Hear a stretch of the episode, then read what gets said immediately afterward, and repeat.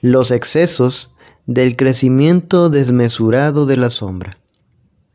La apatía del trabajo alienante, la rápida obsolencia generada por la automación y la ubris del el interés desmesurado en la maximización de los beneficios y el progreso que se evidencian,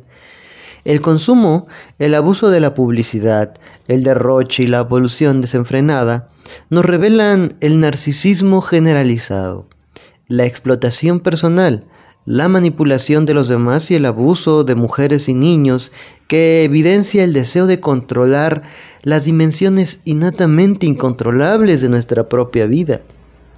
Así que también la obsesión por la salud, las dietas, los medicamentos y la longevidad a cualquier precio testimonian nuestro permanente miedo a la muerte. Esas facetas obscuras impregnan todos los estratos de nuestra sociedad y las soluciones que por lo regular la gente suele ofrecer a los excesos de la sombra colectiva no hacen más que agravar el problema.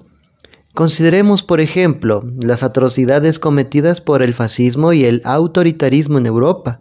intentos reaccionarios de solucionar el desorden social, la decadencia y la permisividad de esa época, o el moderno resurgimiento del fundamentalismo religioso y político que se extiende por doquier.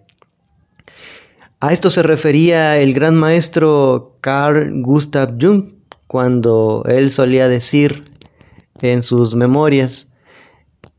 hemos olvidado ingenuamente que bajo el mundo de la razón descansa otro mundo.